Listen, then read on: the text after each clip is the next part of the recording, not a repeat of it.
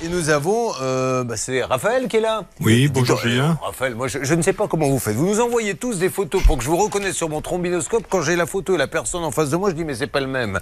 Là, vous n'avez pas de lunettes ce jour-là. Non, Vous les mettez, euh, ça c'est intéressant. non c'est pour lire, c'est pour lire. Ah, voyez Hervé Pouchol, vous n'êtes pas le seul. Ah, bah Ça me rassure. Hervé, il y a une chose qu'il déteste, c'est quand je lui dis pendant les directs, tenez, regardez sur votre portable si vous avez reçu un message. Et là, je le vois chercher en tapant ses lunettes sur la poitrine parce qu'il sait qu'il ne pourra pas le lire. Moi, j'ai augmenté la police, hein, je suis à 100 francs. Lui, le problème d'Hervé Pouchol, c'est pas le contenu, c'est pas le téléphone à clapper, c'est les lettres qui sont trop petites. Eh oui. bon,